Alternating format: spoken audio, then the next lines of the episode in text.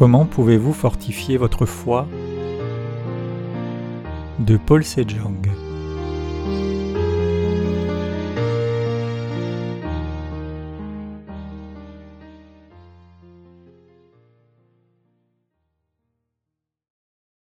Le cours de l'école de la mission. Hébreu 1, versets 1 à 3. Dieu, ayant autrefois à plusieurs reprises et en plusieurs manières parlé au Père par les prophètes à la fin de ces jours-là, nous a parlé dans le Fils qu'il a établi héritier de toutes choses, par lequel aussi il a fait les mondes, qui étant les resplendissements de sa gloire et l'empreinte de sa substance, et soutenant toutes choses par la parole de sa puissance, ayant fait par lui-même la purification des péchés, s'est assis à la droite de la majesté dans les hauts lieux. Nous n'apprenons pas seulement la parole de Dieu dans notre école de la mission, mais nous apprenons aussi à servir l'Évangile en nous unissant d'un même accord selon l'ordre dans lequel Christ Jésus a établi son Église. Nous apprenons comment prier, et sommes aussi formés à avoir une foi ferme et à obéir à l'ordre du domaine de Dieu dans cette école de la mission, et nous pouvons aussi sentir les zones faibles de notre cœur par la parole de la vérité de Dieu. Par nos cours de formation, nous pouvons tenir ferme par la foi et arriver à la capacité à vaincre l'ennemi après être nés de nouveau comme vrais serviteurs de Dieu. Je rends grâce à Dieu de nous avoir accordé cette école de la mission. Je rends aussi grâce à Dieu de nous donner à vous et moi l'opportunité de servir le Seigneur et de nous former. Je prêche toujours l'Évangile avec un tel cœur dans notre pays et à l'étranger.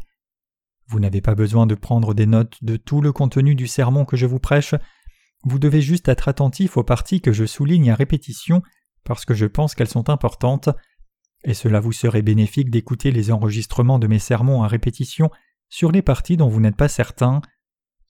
Pendant cette session de l'école de la mission, je voudrais traiter de ce que le Seigneur voulait nous dire dans sa parole du livre aux Hébreux. Le livre aux Hébreux est une épître aux Hébreux écrite par un serviteur de Dieu.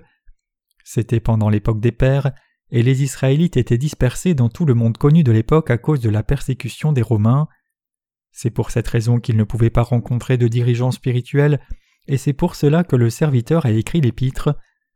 En dehors des quatre évangiles et du livre des actes, tous les livres du Nouveau Testament sont une collection d'épîtres qu'un serviteur de Dieu a envoyé aux saints dans un tel contexte historique. Vous devez d'abord comprendre cet arrière-plan historique. Dieu nous a parlé à plusieurs reprises et de plusieurs manières. Aujourd'hui, je vais parler principalement du livre d'Hébreux chapitre 1 versets 1 à 3. Il est dit Dieu ayant autrefois à plusieurs reprises et en plusieurs manières parlé au Père par les prophètes, à la fin de ces jours-là nous a parlé dans le Fils, qu'il a établi héritier de toutes choses, par lequel aussi il a fait les mondes, qui étant le resplendissement de sa gloire et l'empreinte de sa substance, et soutenant toutes choses par la parole de sa puissance, ayant fait par lui-même la purification des péchés, s'est assis à la droite de la majesté dans les lieux très hauts. Pendant le temps de l'Ancien Testament, les prophètes recevaient la parole de Dieu et parlaient aux Israélites puis l'inscrivaient aussi. Quand nous lisons le livre de la Genèse dans l'Ancien Testament, nous pouvons voir qu'il est fait de contenu concernant la parole au sujet de la création des cieux et de la terre, la naissance des douze fils de Jacob, qui sont descendants d'Abraham, et le processus de voyage vers l'Égypte. Et le livre de l'Exode parle des Israélites qui vivaient comme esclaves en Égypte pendant quatre cents ans, et leur exode de l'Égypte vers le pays de Canaan. Et le livre du Lévitique parle du système sacrificiel, et le livre du Deutéronome parle du voyage du peuple de Dieu pour entrer dans le pays de Canaan. Dieu parle de tous ces processus dans différentes parties, Dieu parle de Jésus-Christ dans plusieurs parties et de différentes façons à travers des prophètes tels que Moïse, Ézéchiel, Daniel, Ésaïe et d'autres. Les Écritures nous disent que Dieu voulait révéler Jésus-Christ à plusieurs moments et de plusieurs façons dans les temps passés à son peuple les Israélites. Adam et Ève, les ancêtres communs de l'humanité, ont commis le péché après avoir été créés et autorisés à vivre dans le jardin d'Éden. Ils ont alors porté des habits de feuilles de figues. Après cela, Dieu est venu vers eux et a fait des tuniques de peau d'animal pour les en couvrir correctement. Ce récit implique la vérité sur la façon dont Dieu donne la rémission des péchés aux pécheurs. Alors comment les Hébreux, le peuple de Dieu, recevaient-ils la rémission des péchés? Avec quelle foi pouvait-il recevoir un tel don immense du salut? Ici, nous devons observer s'ils recevaient la rémission des péchés simplement par leur justice qu'ils avaient accumulée, ou s'ils recevaient plutôt le salut seulement en croyant dans la justice de Dieu. Ils étaient effectivement sauvés en croyant dans la justice de Dieu, par laquelle il les avait sauvés de tous leurs péchés. Dieu les avait sauvés par sa justice parce qu'il savait qu'ils n'avaient pas de justice par eux-mêmes. Ainsi les Écritures contiennent la parole au sujet de la chute de l'humanité et de l'évangile de l'eau et de l'esprit que le Seigneur a donné pour la rémission de nos péchés. Dans le livre du Lévitique, nous pouvons voir les gens offrir des sacrifices au tabernacle. Pendant que les Israélites vivaient dans le désert, ils ne connaissaient pas leurs péchés, bien qu'ils les commettaient à répétition, parce qu'ils n'avaient pas la loi dans la présence de Dieu. À ce moment-là, Dieu a appelé Moïse au mont Sinaï et lui a donné les deux tables de pierre avec la loi. Dieu lui a aussi montré le détail du tabernacle et lui a dit de le construire lorsqu'il a donné la loi à Moïse. C'était pour que les Israélites réalisent leurs péchés à travers la loi et que les pécheurs reçoivent la rémission de tous leurs péchés en faisant ces sacrifices selon le système sacrificiel que Dieu avait établi. Ainsi nous pouvons voir que le Seigneur leur a parlé de différentes façons et sous différentes formes à propos de la rémission des péchés. Et il parle de la façon dont les Israélites ont cru en Dieu et comment ils ont traversé une situation si difficile.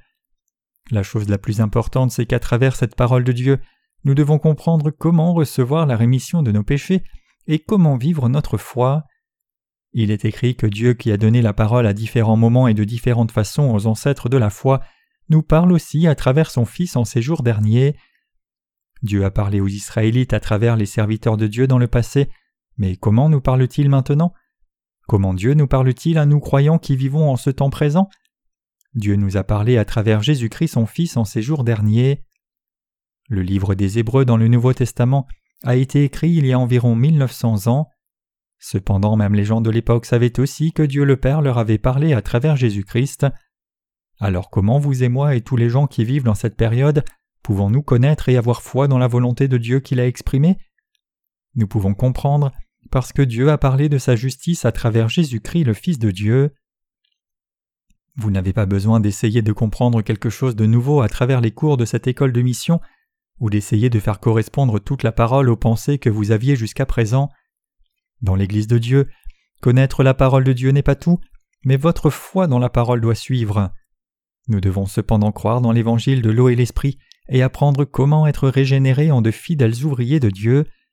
Donc vous devez écouter attentivement ce que je dis ici et être attentif à ne pas tomber dans votre propre mode de pensée charnelle. Et vous devez graver la parole de Dieu dans votre cœur. Quand la parole est gravée dans votre cœur comme cela, elle ne disparaîtra jamais. La Bible est la parole donnée par Dieu. Un bon sermon explique véritablement la parole de foi à répétition pour que vous ayez cette foi nécessaire dans la parole. Dieu nous dit la vérité à travers son Fils. Dieu le Père a dit qu'il a donné la rémission des péchés par son Fils, alors que nous étions aussi devenus pécheurs, nés comme descendants de pécheurs. Tout comme le système sacrificiel inscrit dans le livre du Lévitique dans l'Ancien Testament, Jésus-Christ est venu dans ce monde et nous a donné la rémission de tous nos péchés en une fois, par le baptême qu'il a reçu de Jean-Baptiste et le sang qu'il a versé à la croix, et le Seigneur nous a dit de prêcher cet évangile de vérité au monde entier, et le Seigneur nous a aussi dit de vivre notre foi. Il est écrit Ne soyez pas avec les étrangers sous un joug étranger. 2 Corinthiens 6, verset 14. Le Seigneur nous a dit clairement de ne pas nous mélanger à ceux qui ne sont pas nés de nouveau, ne pas nous unir aux pécheurs, et ne pas travailler avec eux.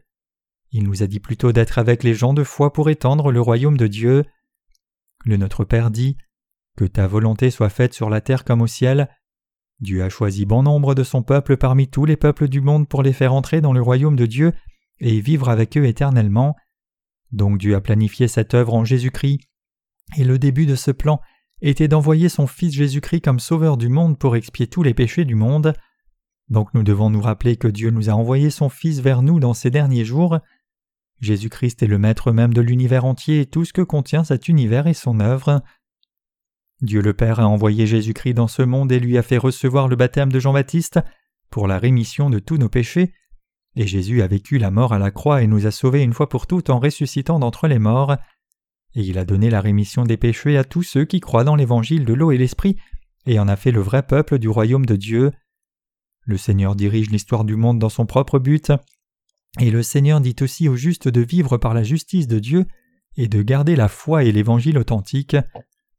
L'évangile de l'eau et l'esprit est la belle chose.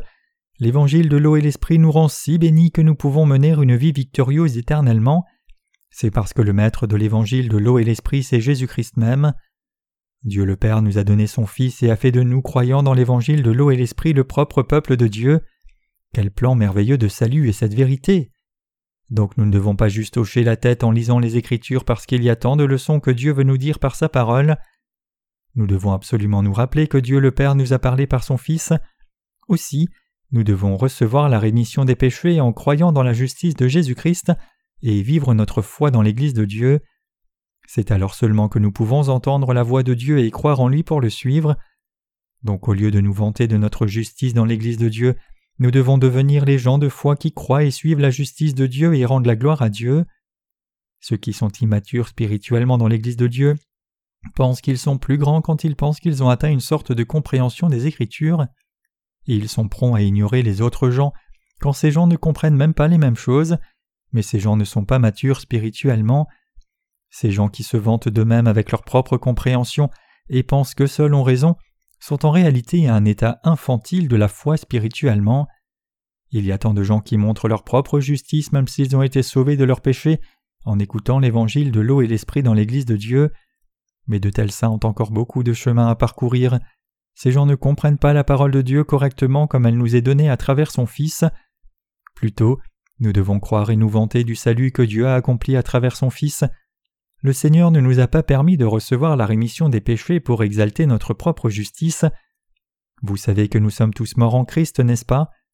Bien sûr, certains de vous qui êtes riches de votre propre justice pouvez ne pas bien connaître cette vérité.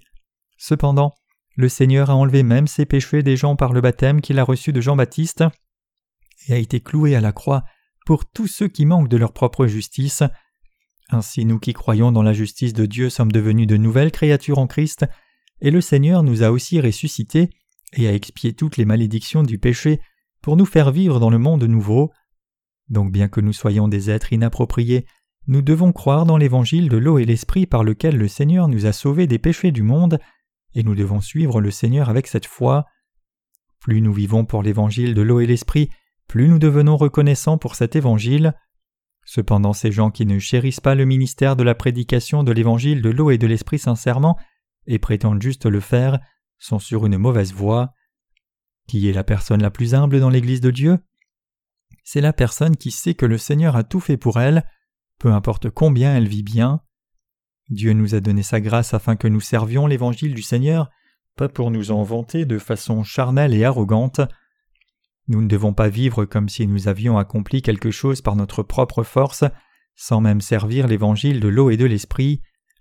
Par exemple, si Dieu nous a donné un couteau, il nous l'a donné pour l'utiliser pour une cause juste et non pour nuire à d'autres gens avec.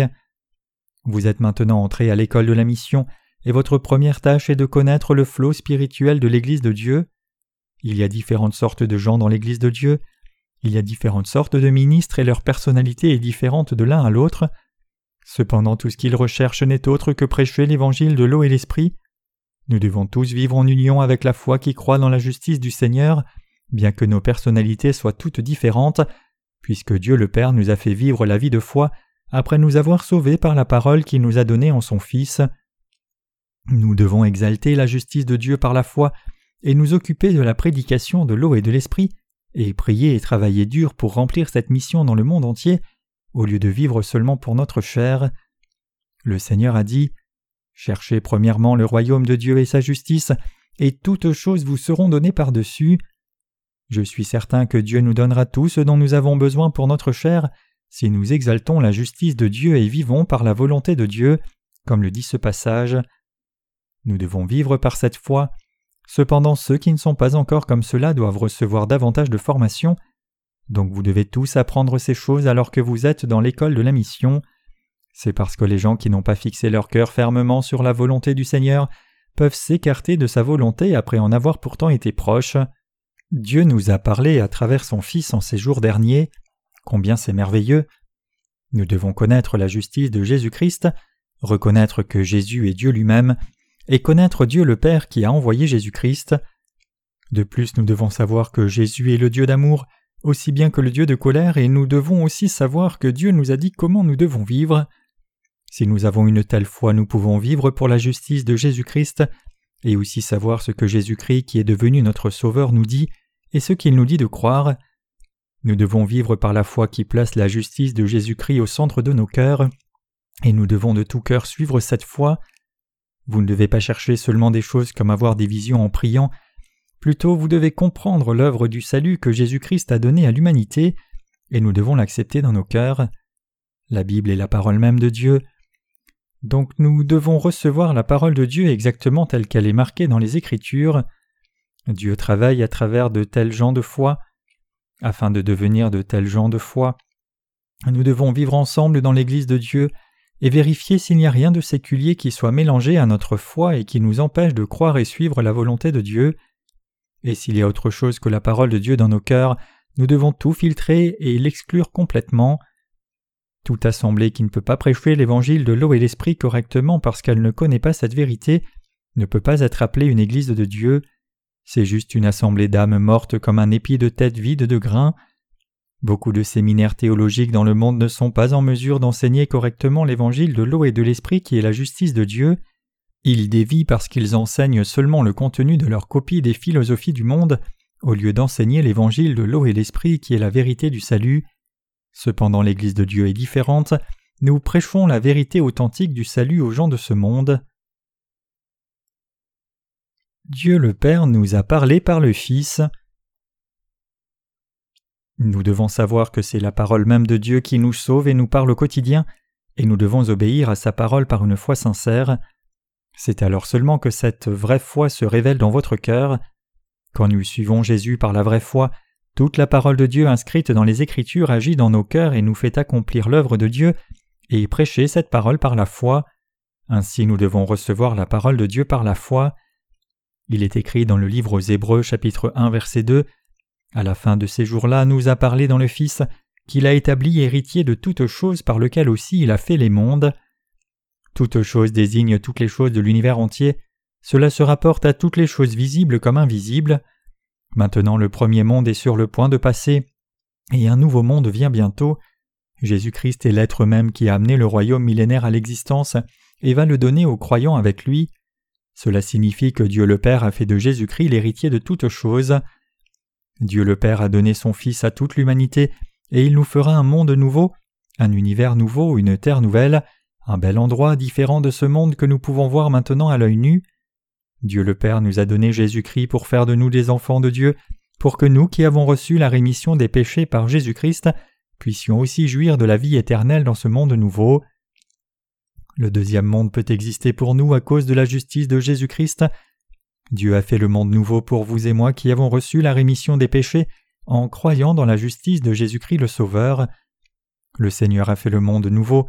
Les Écritures disent qu'il a fait hériter de toutes choses, et cela signifie que Dieu a fait le monde et a fait que Jésus-Christ son Fils dirige ce monde. Il est aussi écrit à travers qui il a fait les mondes, et ce passage signifie que le Seigneur Jésus a fait non seulement le monde visible, mais aussi un autre monde qui est invisible à nos yeux. Tout cela c'est pour nous les croyants dans la justice de Dieu. À travers qui est-ce possible alors? C'est possible par Jésus-Christ. Jésus-Christ est notre Dieu, notre Seigneur et notre Sauveur, qui a expié tous nos péchés et toutes nos fautes une fois pour toutes. Dieu le Père a créé le ciel et la terre, Dieu a amené l'enfer ainsi que le ciel à l'existence. Pourquoi Dieu a-t-il fait l'enfer alors? Pourquoi Dieu n'a-t-il pas fait que les humains lui obéissent seulement en les rendant incapables de désobéir de le départ? Je pense que beaucoup de gens se posent une telle question. Le monde que Dieu a fait au départ comporte des êtres spirituels, mais un ange appelé Lucifer s'est rebellé contre Dieu. Cet ange était un être avec un libre arbitre. Au lieu de faire cet être spirituel comme un robot qui sert Dieu inconditionnellement, Dieu lui a donné un libre arbitre et un caractère qui puisse le servir volontairement par respect pour lui et aussi puisse s'opposer à lui par sa propre volonté. Lucifer qui a été créé comme cela voulait être exalté, lui seul et par conséquent a été chassé du ciel lorsqu'il s'est rebellé contre Dieu pour une certaine raison.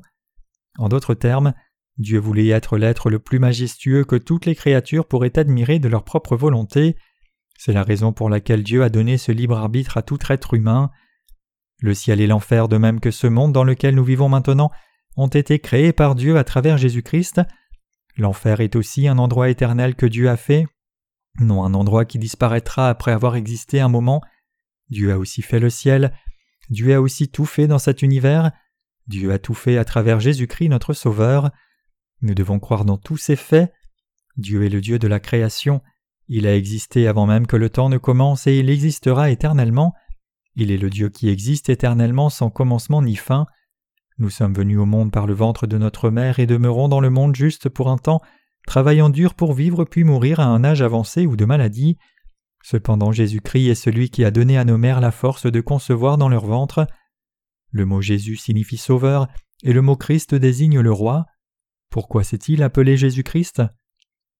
Dieu est venu dans ce monde comme notre sauveur, mais il s'est nommé Jésus-Christ parce qu'il était oint comme roi et prophète, et a aussi endossé le devoir de souverain sacrificateur à lui seul. Jésus-Christ en qui nous croyons est différent de tous les dieux fabriqués par les hommes dans ce monde. Nous devons savoir que Jésus-Christ est essentiellement différent des dix êtres divins fabriqués par les humains.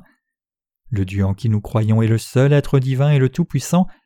Le Dieu Trinitaire est vivant, et les trois personnes de cette Trinité sont le même Dieu unique pour nous. Nous devons pleinement comprendre cela, et nous devons le croire de tout notre cœur. Nous devons l'accepter dans nos cœurs exactement tel quel et non seulement croire par obligation. Lisons Hébreu 1 verset 3 ensemble. Étant le resplendissement de sa gloire et l'empreinte de sa substance. Connaître Jésus-Christ c'est comme connaître Dieu le Père. Quand nous connaissons et croyons en Jésus-Christ correctement, c'est comme voir Dieu de nos propres yeux par cette foi. Le verset des Écritures ci-dessus dit que Jésus-Christ est le resplendissement de la gloire de Dieu. Jésus-Christ est né dans ce monde par le corps de la Vierge Marie, afin d'être vêtu d'une chair humaine. Jésus a ensuite été baptisé par Jean-Baptiste pour prendre tous les péchés du monde sur son propre corps quand il a eu l'âge de trente ans, et le Seigneur a été crucifié à mort à la croix avec tous les péchés du monde sur lui à l'âge de trente-trois ans, et il est ressuscité des morts puis est devenu Dieu pour tous les gens qui croient dans ce fait. Quand nous regardons les prophéties au sujet de Jésus-Christ avant sa mort et les trente-trois ans de sa vie après sa naissance, il n'y a pas un seul tiré qui ne corresponde pas aux autres. Nous avons commis tant de péchés et allons aussi continuer de commettre des péchés parce que nous avons des manquements. Cependant Jésus-Christ n'avait pas un seul défaut pour être le sacrifice légal pour toute l'humanité. Il y a beaucoup de gens en Israël aujourd'hui qui portent le nom Jésus. Nous voyons aussi qu'il y a beaucoup de gens qui blasphèment, disant que l'existence de Jésus lui-même était un personnage manipulé. Cependant, les gens découvrent que plus ils enquêtent pour le vérifier, plus ils découvrent qu'ils ne peuvent que reconnaître que Jésus est le Christ. Par conséquent, ils se sont inclinés devant Jésus-Christ, ils ont cherché le pardon, disant Seigneur Jésus-Christ, tu es réellement Dieu, je suis désolé d'avoir lutté contre Dieu. Beaucoup de gens dans ce monde ont essayé de vérifier que Jésus n'était pas une vraie personne, mais le fait est que Jésus est le vrai Fils de Dieu qui est réellement venu vers nous. Les menteurs qui ont prétendu être des dieux sont dans leur tombe, mais il n'y a pas de tombe pour Jésus-Christ. Pourquoi? Parce que Jésus-Christ est ressuscité des morts. Le Seigneur est ressuscité des morts parce qu'il est le Créateur de l'univers entier, et il ne pouvait pas être retenu par la mort puisqu'il est le Seigneur de résurrection. Jésus est réellement la personne qui a créé toutes choses dans cet univers. Il est dit que Jésus-Christ est le resplendissement de la gloire de Dieu. Vraiment, l'amour de Jésus-Christ est insondable. Quelle perte subirait-il si nous allions en enfer? Les pharisiens qui apparaissent dans les Écritures étaient ennemis de Jésus-Christ et leurs descendants s'opposent toujours à lui-même dans le christianisme d'aujourd'hui. Adam et Ève n'ont pas cru la parole de Dieu et se sont mis du côté du diable, et par conséquent tous les êtres humains sont devenus pécheurs sans exception. Cependant Jésus a libéré tous ces pécheurs de leurs péchés une fois pour toutes par l'évangile de l'eau et de l'esprit. Jésus est le vrai Sauveur et Dieu. Nous ne pouvons que reconnaître Jésus comme le roi et le servir quand nous comprenons combien le Seigneur est majestueux et quel amour immense il a répandu sur nous et combien il est parfait. Vous devez vous rappeler ceci, vous servez aussi cet évangile de l'eau et de l'esprit tout comme moi. Nous sommes tous les gens précieux qui servons cet évangile. Nous devons nous regarder les uns les autres comme des collègues précieux et non comme des compétiteurs. Nous ne servons pas l'Évangile seul, plutôt nous devons chérir les saints qui servent l'Évangile en union les uns avec les autres. Nous qui servons l'Évangile de l'eau et l'Esprit sommes vraiment de bonnes personnes. Nous-mêmes ne sommes pas bons, mais le Saint-Esprit en nous et Jésus-Christ sont grands. Jésus-Christ nous donne le matériel nécessaire à nous les ouvriers fidèles qui vivons pour lui. Cependant, nous l'utilisons pour la prédication de l'Évangile au lieu de l'utiliser pour satisfaire nos désirs charnels. L'école de la mission est différente de toutes les écoles du monde. Cette école est l'école de Jésus-Christ. Nous vivons pour Jésus-Christ, vivons à cause de Jésus-Christ, et vivons aussi avec Jésus-Christ. Nous prêchons continuellement l'Évangile pour Jésus-Christ parce que cette école de la mission est l'endroit où vous êtes disciplinés pour avoir la foi en Jésus-Christ qui est vivant. Jésus-Christ est le resplendissement de la gloire de Dieu et la représentation de sa personne. Nous devons savoir y croire que Jésus-Christ est Dieu à travers les Écritures et savoir que Dieu est un si grand être. Le passage des Écritures d'aujourd'hui dit Soutenant toute chose par la parole de sa puissance, ayant fait par lui-même la purification des péchés, s'est assis à la droite de la majesté dans les hauts lieux. La parole de Dieu a un pouvoir merveilleux. Dans le livre de Genèse chapitre 1 verset 3 Dieu dit Que la lumière soit et la lumière fut, et par là nous pouvons voir que ce Dieu est exactement Jésus-Christ, qui a expié tous nos péchés en venant dans ce monde, étant baptisé, mourant à la croix et ressuscitant d'entre les morts. Il y a eu la lumière quand il a dit que la lumière soit, et le soleil et la lune ont existé quand il a dit qu'il y ait une grande lumière et une petite lumière, et toutes sortes d'arbres et herbes ont poussé de la terre quand il a dit que la terre produise de l'herbe, l'herbe qui contient la semence, et l'arbre fruitier qui produit du fruit selon sa nature, dont la semence se trouve en lui-même sur la terre. Tout existe parce qu'il a dit que les choses soient. Notre Créateur est le Dieu qui a un si grand pouvoir. Les choses viennent à l'existence sans même que Dieu ne bouge la main du tout, quand il dit que ces choses soient. Nous devons utiliser nos mains pour faire toutes sortes de travail, cependant tout est venu à l'existence juste parce que Dieu a dit que ces choses soient. Il est le Dieu qui a un tel pouvoir immense. Les Écritures disent que Dieu soutient toutes choses par sa parole puissante. Toutes choses sont encore en existence et fonctionnent comme il l'a dit, parce que la parole qu'il a prononcée à ce moment-là est toujours efficace. Les étoiles et autres corps célestes coexistent toujours à leur place fixée dans l'espace par la force de gravité jusqu'à maintenant. C'est possible à cause de la parole de Dieu qui est encore efficace aujourd'hui même. Nous croyons la parole de Dieu. Nous n'existions pas au moment où le Seigneur Jésus-Christ était dans le monde, mais nous croyons en lui par la parole. Nos péchés ont été entièrement expiés parce que nous avons cru et accepté la Bible comme la parole de Dieu. Nos péchés sont expiés parce que nous avons accepté la parole de vérité il est écrit qu'il fait l'œuvre d'expiation de tous nos péchés par la parole de puissance, et aussi l'œuvre de purification en nous, et s'assit à la droite de la majesté dans les hauts lieux. Il ici désigne exactement Jésus-Christ. Toutes les Écritures parlent de Jésus-Christ. Il est assis à la droite de Dieu le Père et attend le jour de son retour dans le monde. Le Seigneur attend maintenant que le royaume millénaire se déroule ainsi. Dieu fera les nouveaux cieux et la nouvelle terre et nous permettra d'y vivre éternellement. Comme nous lisons le livre des Hébreux, nous voyons qu'il contient beaucoup de vérités merveilleuses. J'ai enseigné la parole du livre de la Genèse pendant la précédente session de notre école de la mission, mais je vais enseigner la parole du livre des Hébreux pendant cette session-ci. Alors à propos de qui voulons-nous apprendre et qui voulons-nous connaître alors que nous étudions la parole de Dieu dans cette école de la mission? Nous étudions ici parce que nous voulons connaître Jésus-Christ et voulons apprendre la parole que Jésus-Christ a donnée dans les Écritures. Par qui avons-nous été appelés à cette école de la mission et par qui avons-nous été appelés comme ouvriers de Dieu? C'est Jésus-Christ. Alors à qui nous qui avons été appelés comme soldats de Jésus-Christ devrions nous plaire? Sans aucun doute nous devons plaire à Jésus-Christ. Nous devons vouloir faire quelque chose s'il veut que cela soit fait. Nous devons aussi détester ce qu'il déteste. Si nous manquons de suivre Jésus-Christ, nous devons reconfirmer le fait que Jésus-Christ nous a donné la rémission des péchés et le suivre de nouveau par la foi. C'est parce que nous pouvons suivre Jésus-Christ seulement quand nous avons une telle foi. Je n'ai rien de quoi me vanter même si j'ai servi l'Évangile jusqu'à présent. Je peux prêcher l'Évangile devant vous seulement parce que Dieu m'a donné la parole devant vous, et servir cet Évangile c'est ma joie. Je veux que vous deveniez aussi comme moi. Quelle autre joie y a-t-il dans le monde à part servir le Seigneur? Les gens sont nés du ventre de leur mère puis vont à l'école, font le service militaire, se marient, ont des enfants et meurent d'âge avancé ou malades après avoir mené une vie d'épreuve comme cela. C'est la vie. Quelle autre chose aurions-nous si nous vivions seulement pour nous-mêmes au lieu de servir le Seigneur? Rien.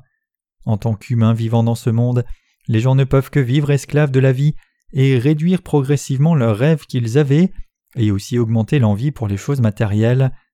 La vie retourne vers une poignée de poussière comme cela. La vie est juste une poignée de poussière insignifiante. Naître en vain et mourir en vain, c'est la vie. Une vie qui ne vit pas pour le Seigneur est insignifiante comme cela. Comme nous pouvons le sentir quand nous regardons la vie de la génération de nos parents, la vie sans Jésus-Christ est juste une étagère vide et n'est réellement rien. Une telle vie, c'est comme se fatiguer des tourments de ce monde et finalement devenir malade et mourir. Pour nous, seule la vie pour Jésus-Christ est significative. C'est seulement quand nous vivons pour Jésus-Christ que nous sommes bénis et prospères. Au contraire, une vie qui n'est pas pour le Seigneur est vraiment une vie maudite. Donc nous devons plaire au Seigneur qui nous a appelés, nous devons plaire à Jésus-Christ qui nous a enrôlés comme ses soldats. Le Seigneur qui nous a enrôlés comme cela répandra beaucoup de bénédictions sur nous s'il prend plaisir en nous. Même si nous donnons tout au Seigneur, nous pouvons recevoir encore plus de choses du Seigneur et vivre encore plus prospères. Nous pouvons vivre plus abondamment si nous vivons dans l'évangile du Seigneur. C'est le secret pour bien mener notre vie de foi. Je finirai ce sermon avec l'espoir que nous vivrons tous bien nos vies pour Jésus-Christ.